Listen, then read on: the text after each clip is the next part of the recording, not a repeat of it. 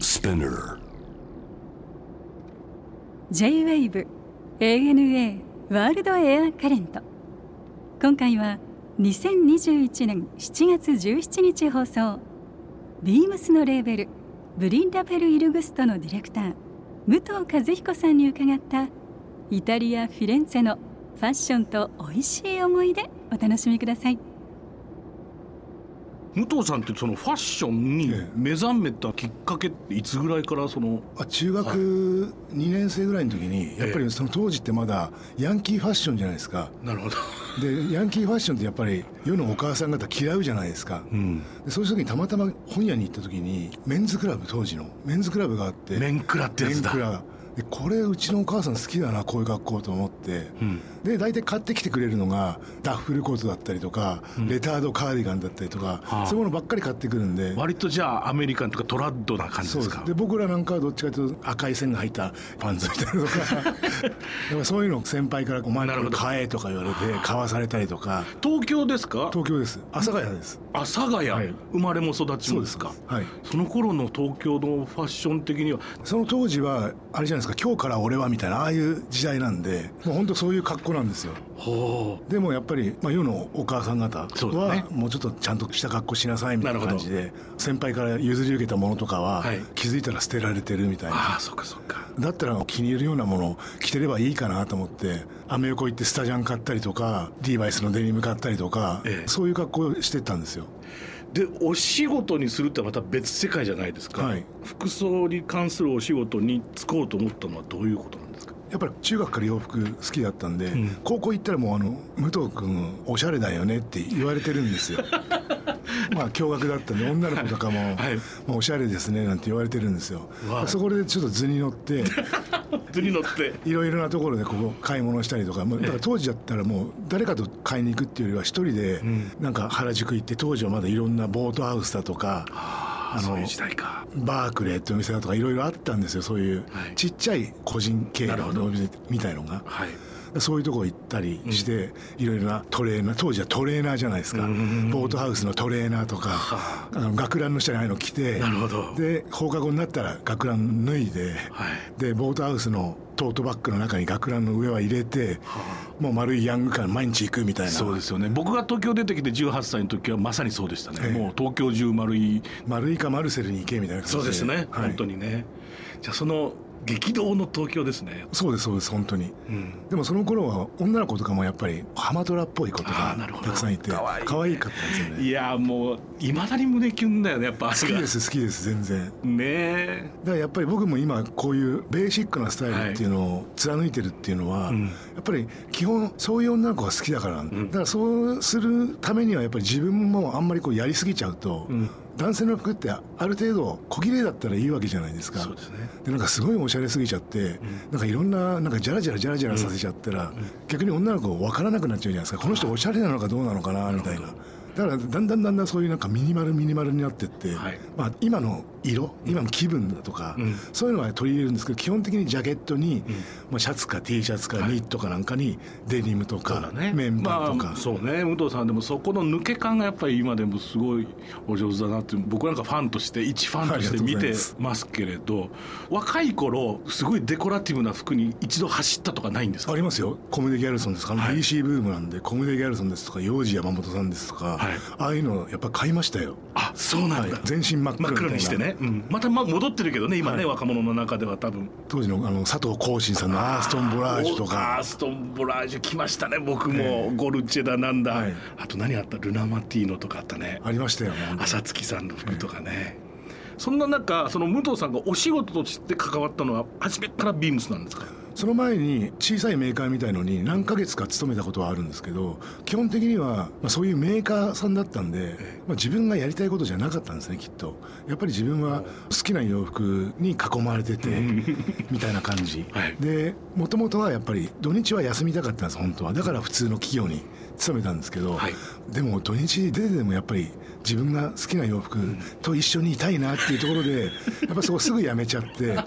面白いねでもうすぐビームス入っちゃいましたね、でビームス入る時もビームス入ろうかなっていうよりはもう本当になんかたまたまなんですけど、まあ、当時アルバイトの雑誌あるじゃないですか、はいフロムウェイとかトラワーユとか、はいああいうのがたまたま電車の網棚に乗ってたんですよ でなどんなのあんのかななんて見てたらたまたまビームスだとかあとはシップスさんだとか、はいあとなんだ当時はキャンプスさんかななんかそういうの3つぐらいあってあじゃあこれちょっと受けてみようかなと思って受けた中で、とりあえず合格いただいたのがビームスだけだったんでなるほどまあ、そのままじゃあここ入っちゃおうと思ってそれおいくつの時ですかそれはもう21ですかはあそれビームスは何年経ってたんですかその頃ビームスはあの僕が入った時に10周年でだかした、らね、ちょうどそういうぐらいですよね、はいつまりセレクトショップっていう概念が生まれたあたりですよね要するそうにですねビームスですとかシップさんですとかがはい台頭してきて、セレクトかっこいいねなんて言われてたちょうど走りの時代じゃないですかでそこからずっとビームスと共にそうですね、まあ、最初は渋谷のお店にずっといましたけどそれから銀座行ってはいでその後はもうあのアシアシスタントバイヤーになって当時バイヤーだった方がお辞めになってからはもうずっとバイヤーですもう二十何ですかはあ、でそこから要するにまあお店に立つのではなく旅の人生が始まっていくわけですよねやっそうですそうです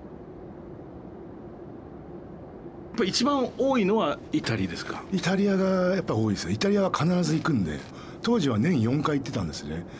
あの PTO もご存知だと思いますけども、はい洋服の展示会ですよね、ええそれとあと生地の展示会でイレアビエラっていうのがあるんですね、はい当時はコモでやってたんですけどもなるほどそれをだから年に4回イタリアには必ず行ってたんですねコモコあたりはもう古くから繊維の街ですもんねあそうこですそうです、ねもちろんですこのピッティっていうのはいつ始まったんですか今もうお祭り騒ぎだと思うんですけど、はいなんか僕がバイヤーになった時はもうありましたねで当時はまだパリにシェムっていう別の展示会があったんですけどもっと大きい展示会が、えでそっちがどんどん衰退してって、もうピッティオンだけになっちゃったんですけども今は、その武藤さんが初めて行かれた当時の、はいそのピッティっていうのは今とやっぱり様相は違いました置いてる服とかは全然違うんですけど、んやっぱり雰囲気は近いものありますよあそうお祭り騒ぎみたいになってて、まあどちらかというとこう物を買いに行くっていうよりは、なんかこう挨拶しに行ったりとかもうパーティーみたいな感じですもんねそうですねだってこうバイヤーの皆さんがもうそこでアピールしてるっていうかみんなすっごいおしゃれしてっていうか、え命がけじゃないですかあのはい何日間が、えあれはもう世界中のそのファッショニスタたちがやっぱ集まるわけだえ集まりますね、でもあの格好でどこですんのかなと思いますけどね僕らはさ雑誌とかの さやっぱりこう写真で見てねああこんなことになってんだって思うけど、まあ、確かにねあれ普段着られるって感じじゃない人もたくさんいらっしゃるもんね。なんかこれどこにも似合わないよなみたいな格好してる人いるじゃないで すいかるいるいる、うん、でもそれも含めてショーみたいになってるんじゃないも、うんんそうですねうん、やっぱりちょっとイタリア恋しいですよね行きたいですね行きたいですね僕もものすごく行きたいな、いフィレンツェもミラーノもイタリア辛いもね行きたいですし、まあ、他の、まあ、そのピッティが火曜日から始まって金曜日に終わるんですけど、はいその後金土日で大体他の都市なる回ほどったりするんですけどまあ、いろんなとこ行きたいですね早くそうですね、はい、フィレンツェって武藤さんにとってまあピッティが中心でしょうけれど、ええそのまあもちろん食べたり飲んだり暮らしたりっていう時間もあるじゃないですか、ええどんなあの印象の街ですかフィレンツェはピッティに行き始めた頃イタリアに行き始めた頃は、はいやっぱりあの街並みがすごいクラシックじゃないですかそうですね、まあ、だもかうらもう街ごと美術館ですからね、はい、もう圧倒されちゃってもう洋服の仕事なんかしてる場合じゃないみたいな本当だねもう本当こう街見て歩くみたいな感じででも大体もうこう二十何年も行ってくるともう、やっぱりもうこう慣れっこになっちゃってるんで、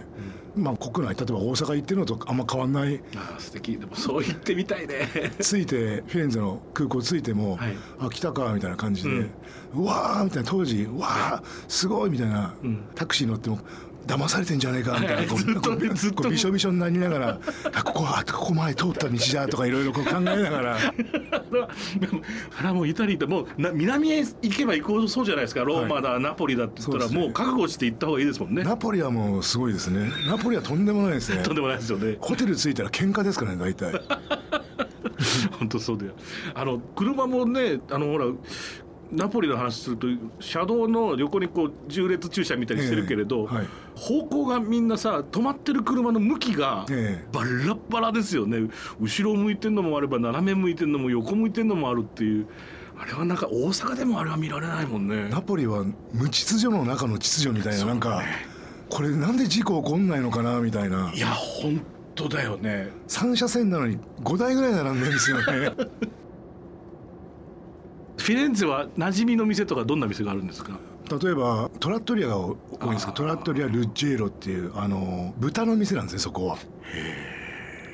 普通さフィレンツェ行くとなんかこうビステッカフィオレンティーナでそうですよみんなフィレンツェ風のあのティーボンステーキ、はい牛肉、まあ、あれもうまいけれど豚ですかそこはね豚なんですよ、えー、とアリスタっていう料理なんですけど豚を煮込んだ料理なんですよねああ美味しそうトマトとかなんかですかじゃなくていやラグあーのラグーみたいになってるなってるんですよあーそうれとあのースパゲティカレッティエラっていうのすごい辛いスパゲティがあるんですよそこの店はカレッティエラカレッティエラってあのなんかこう馬車をこうやる先導すなるるほどなるほど人みたいなああいう人がこう寒い時にこうニンニクと唐辛子がすごい効いてるなるアラビアータみたいなア味だラビアータみたいなやつなんですようわですんごい辛いんですけどその2つが有名な店がそのトラトリア・ルッジェロって店で、あともう一つソスタンツァっていうあのそこは今度鳥の店なんですよこ俺ねやっぱすごいですよ普通やっぱねフィレンツェは何回3回目4回目ぐらいはや目まではやっぱりステーキ食べたくなりますもんねあそうですねでそれは何度も行くとやっぱり鳥だったり、その豚だったりに目が向くってことですよねやっぱりあのそこのトラトリアなんでそこのおすすめ料理はみいたそいうなですのよがね大あ体るんねですよ一見になんかこう自分ところの自慢料理みたいなのがありますもんね、そこは鶏の胸肉をこうずーっとバターかけ続けてああなるほどで焼いていくんですけど弱火で少しずつねムニエルみたいにしてね胸肉なのにはいすごいしっとりしてて柔らかいんですよなんだこれみたいなでそこはそれとあとオムレツみたいなあのトルティーノ・ディ・カルチョーフィっていうあのアーティチョークだアーティチョークのオムレツがあるんですよあいやちょっと待ってくださ いよ僕ねカルチョーフィ大好きで、えあれどあれもフィレンツェだったかなあの春になると、はいあのアーティチョークをイタリアの人は生で食べるんですよ、はい食べますねで薄くスライスして、そこにパルメジャーノかけてオリーブオイルベーってかけただけなんだけど、あれがねえそれがオムレツになってるんですよあー薄く切ってるあれねああそうそれそれどうやって作るのか見せてくれって言ったらそれは見せてくれないんですよねでそのバターかけるのは見せ別にバターかけるだからそれ見せてくれるんですけどえ カルチョーフィは見せてくれな見かせってくれないですたこれは世界中のやつらがこれ食べに来るやつだから、はい誰お前にも見せれないって言われてあそうでちょうどあのお手洗いがキッチンの奥な んで何回もこう通って見せてくれって言うんですけど見せてくれないんですよあそうですかでさっき最初冒頭に言ったあのルジェッロってお店は、はいはいなんかあのピッティ期間中も火水休みなんですよ、ほうで僕らってピッティを火曜日から始まるんで、月曜日にの夜に着くんですようんで火曜日水曜日お休みじゃないですか、で木曜日で金曜日の夕方にはもう移動しちゃうんで、うん行くとしたら木曜日しかないんですよなるほどでやってくれって言っても絶対火曜日と水曜日休みなんですよ あのねイタリア人もスペイン人もフランス人もあの辺の人たちはええやっぱり休みが一番最優先だからねそうですね基本ねでこういうお店って絶対それだけ食べればいいんですよね、なるほどあのいろいろあるじゃないですかメニューが、えでもこれだけ食べればいいと思うんですよほいろんなものあるんですけど、はい誘惑に負けずに、はいもうこれ名物と言われるものをこれみんな一人前ずつこれ食べようとかなるほどなるほど同じテーブルでもねみんなで行ったとしてもちょっとじゃあ分けずつ分けて食べようじゃなくて、んこれをたあそ味わの通いにり来てそるんのだ通りですよみたいねなその通りですよねあの同じテーブルです複数で行って同じもの頼んでるの全然いいですもんねはいいいと思いますなんかさせっかくだからあれも頼んでシェアしましょうとかになっちゃうと食事自体がつまんなくなるよねそれをその一番食べたいやつがかるわかなるんかわかる一切れぐらいしか食べられなかったりわかるその通りだよね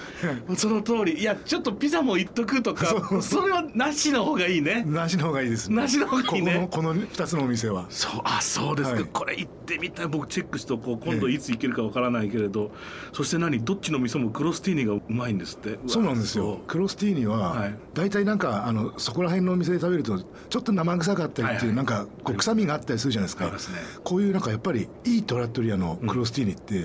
全くこうレバー臭さがまるでないなるほど本当に美味しいんですよねあそう大体クロスティーニが美味しい店はん料理も美味しいです間違いないですそうですね、まあ一発目に出してきてこれでどうだった話ですからね、はい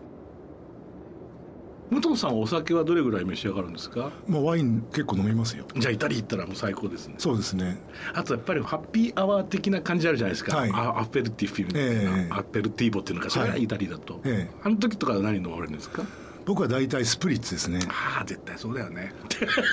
やっぱりなんかあの間違い日ないよねあの本ってあんまり出してくれないんですよあれなんで流行んないのでもあのスプリッツァーですかとか言われて間違えられちゃうんですよねあなるほど、えあのオレンジ色のはいを飲んでるよね、イタリーのなんかあれ気持ちいいじゃないですかあのオレンジ色の飲んで綺るの麗だがよねあれね、あれがやっぱなんかイタリーのこう夏っていうか、ええね春から夏って感じがするよね、はいあれつまりレシピとしては、まあ、カンパリとかアペロール入れてあと白ワインかえっとあれはスパークリングスパワイーンクリングがそうかにあとは濃かったら炭酸入れたりする人もいますけどなるほどそんな感じじゃないですかねそういうことだね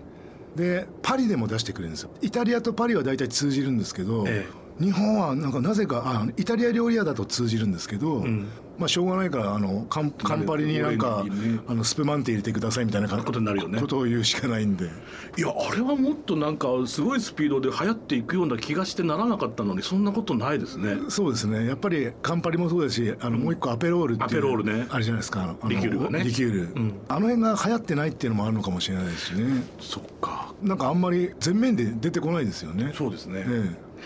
いやー行きたいな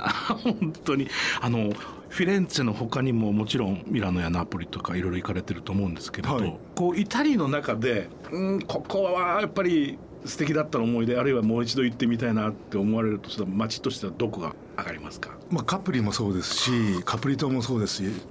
まあ、一番びっくりしたのはやっぱベネツィアですねあーそこはもうディズニーランドだもんねベネツィアは駅降りたらもう真ん前が運河運河でそうあれ陸がないじゃないみたいな感じで車どこっていうやつだもんね、うんなんかもうすこれ「スター・ウォーズ」みたいな感じでしたからねそう本当本その通当りだよにね全部がカルチャーショックでしたねびっくりしますよね本当びにっくりしたええ何から何までだから一番最初はやっぱりフィレンツェの街並みにはもう本当驚かされましたし素敵だよねやまっあぱり慣れてきてからはやっぱベネツィアあとはやっぱりナポリナポリ、カプリ島あの辺はやっぱいいですね、カプリ島はだからナポリから船に乗って20分ぐらいまあ、そうですね30分高速船で30 30分分ぐぐららいいですよ着きねますね、うはいんあのカプリ島ってのは僕は1回しかまだ行ったことないですけあどあはいでもそれねオフシーズンだったんですよあ冬ですかそう1月、え 誰もお客さんいなくてでもそれがねまた地味なカプリ島も良かったですあそこは夏になるとそれこそ本当に世界中からねそうですねみんな集まるからセレブリティの人がたくさんいますもんねそうなんかだって島の中腹にあるちょっとしたなんか露店っていうか店がパパパパってあるのもはい全部グランメゾンの店がボンボンボンあーボありンボますンねボンですもんねすごいですよ ねなぜかエルメスシャネルとか並んでるんですよ並んでんだよた普くさ通にブティックがだだだこの島でさ「てんてんてん」みたいな感じですよねだからみんなそこ行ってから島に何も荷物持ってこないはいで来てダーって買うんでしょう ねであのすごいなんかわけわかんないすごいクルーザーみたいなのでみんな乗りつけてるじゃないですかそうねうんで大体あのナポリから行くと最初に着くのがマリーナ・グランデっていう大きい方の港に着いて、はいはいそこからバスでマリーナ・ピッコロっていう反対側の小さい入り江みたいなところに行って、はそこでなんかあのビーチボーイみたいのに言って、その船じゃないといけないほあの、レストランがあるんですうよ、んなるほどそういうとこ行って、んどんな人がいるのかなと思ってやっぱすごい人ばっかりですねなんかヘリコプターついてるクルーザーから飛び込んでくる人とかでなんかこうびしょびしょでに来てなんかあのこう白いリネンのシャツとか着るのがかっこいいんですよまたかっこいいよねそびしょれびしょでそんなの着ちゃってそりゃそうだよななんであのイタリーのおじさんとかおじいちゃんとかあんなかっこいいんでしょうねええ日焼けしてさもう背中中にそばかすいっぱい作っはいはいててさ、ええ真っ黒に焼いてて本当おっしゃる通りこれでなんか普通に T シャツとか着ないんだよねそうですそうですなんリかネンのシャツリネンのシャツをこう腕まくりしてバンとはだけて、はいかっこいいよね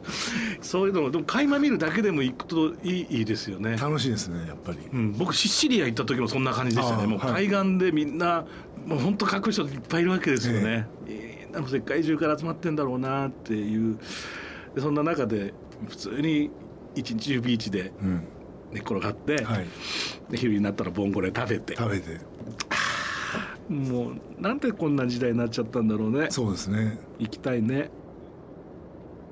やっぱりイタリーとか行くと普通に街歩いてるだけで、うんやっぱり武藤さん自身もセンスだったり美学みみたいなものっていうのは、うんそういうところからこう影響は受けますか、あの歩いてる人たちが、もうやっぱねあの日本人の方と違うじゃないですかもうあの着こなしみたいのがやっぱそういうのはすごい影響されますねそうですよねこんな色のジャケット着ちゃうんだなみたいなそとうですよかねもうそれこそこの人もう本当7080のおじいさんなのに、こんな赤いジャケット着れるんだなみたいなとか、カーディガンのね色とかすごいですよね、はい、やっぱりでもどこ行っても、んそういうなんかいろんな人々からはすごいインスパイアっていうか、はい受けますよあのいわゆるこうビームスがやってる服とかは言ってみればそのとんがったものとか奇抜なものとかはないわけじゃないですか、はいでベーシックな中でもでもやっぱりこう毎年のなんかムードとか、うんまあ、いわゆるこう流行みたいなものっていうのはありますかやっぱりいわゆるこうリアルクローズの世界でもやっぱりあるものですか PTO なんかに行くと、はいやっぱり傾向みたいのは必ずあるんですよ、まあ、例えば今年なんかだと綺麗な色目がたくさん出てきてるなとか、うんまあ、あるシーズンだったらなんかモノトーンがすごい流行ってるなとかなるほどでそういう傾向ってなぜかん指名し合わせたように、いろんなところのブースが同じようになるんですよ、な ぜか。なぜかなんですか、はいでも本当にこうファッション業界の人に僕は本当に聞きたいんですけど、ええ相談してるでしょそうだしあでももともと、はいまあ、洋服のメーカーが、んあのじゃあどういう服作ろうかなっていう前段階で、ええやっぱり生地じゃないですかそうですねそうすると生地の業界の人たちは、うんあのいろいろ業界内で今年はこういう色でいこうとかはや話してるっていうのは聞きますけどねああそういうことか、ええそうするとやっぱり似てきちゃうのかもそしうれだないですねね。いや今日僕が着てる服もこれ実はあのタリアトーレっていう、まあ、メーカーの服を、これだって武藤さんに選んでもらった生地いでやすいよやそうですね、はい、一緒にお店で「武藤さんどうでしょう?」って「じゃあ博士さんピンストライプでも今年はちょっと幅が広いのがいいですよ」うんで夏だったらこの辺のお色でこの辺の生地感でどうでしょう、いやそれにしますって言ってでも作った本当がおこれお似合いですよありがとうございます、ええ僕もすごい気に入ってます、はいい、やでもそういうことですよねこのピンストライプ一つ取ってもまあチョークストライプといったらいいのでしょうか、これも年によってというか時によって違いますもんね幅ピッチだが違ったりそうですねあとはそうねもっとストライプが強くなったり、逆に抑えめになってストライプに見えなかったりとか、なるほどそういうシーズンもありますからねそうでしょうね、はいで多分23年前だとちょっとネイビーとかなかったじゃないですかもうすごくモノトーンばっかりだったでしょ、はいで今年またちょっと色が出てきたり色が出てきてますね例えばネイビージャケットの下に明るい綺麗な色のニット着たりそとうかですねちょっとブルーっぽいのとか多いですよね、はいターコイズ部だったりとか多いです今年はやっぱそういうのってこう世界中がそうなっていくんですかなんかなぜかそうなりなますんねですね面じゃ白いあ話例えでばすねネイビーのジャケットの下に今までだったら、はい同じようなトーンのネイビーのニット着てたのが、今年はそれがターコイズブルーになったりしてて、はいでそれがやっぱ自分でも着ててやっぱなんか今年らしいなとか、俺新しいの着てるなみたいな気持ちになれるじゃないで すか。ね、男の服はすごく小さなことなんですよね、これが、リテールというか、本当に細かいことなんだけど、そこの違い、まあ、結局それは他の人に見せるというのは、自己満足的なところも多いと思うんですけど、多いと思いまます。ね、ええそれでいいんですよね、それでいいと思います、うんであんまりやっぱりこう派手に飾りすぎちゃうよりも、んやっぱ少し控えめにしていた方がいやまあ横に女性がいた時なんかは、はい女性はやっぱりおしゃれでいいと思うんですよ、もうもう少し控えてた方がこう2人並んだ時の雰囲気も合うじゃないですか そうですね、えうん、楽しいお話、たくさんありがとうございました、いえいあと最後に、ゲストの皆さんに必ず伺ってるんですが、武藤さんにとっての旅って一体何ですかまあ、僕にとっての旅っていうのはやっぱり新しいものをもう見つけに行く、ディスカバーっていうか新しいもの探しの旅、あとはやっぱりこう自分を半年半年でリセットする、そういうリセットするための旅でもあったりしますね、楽しかったです、ありがとうございましたありがとうございます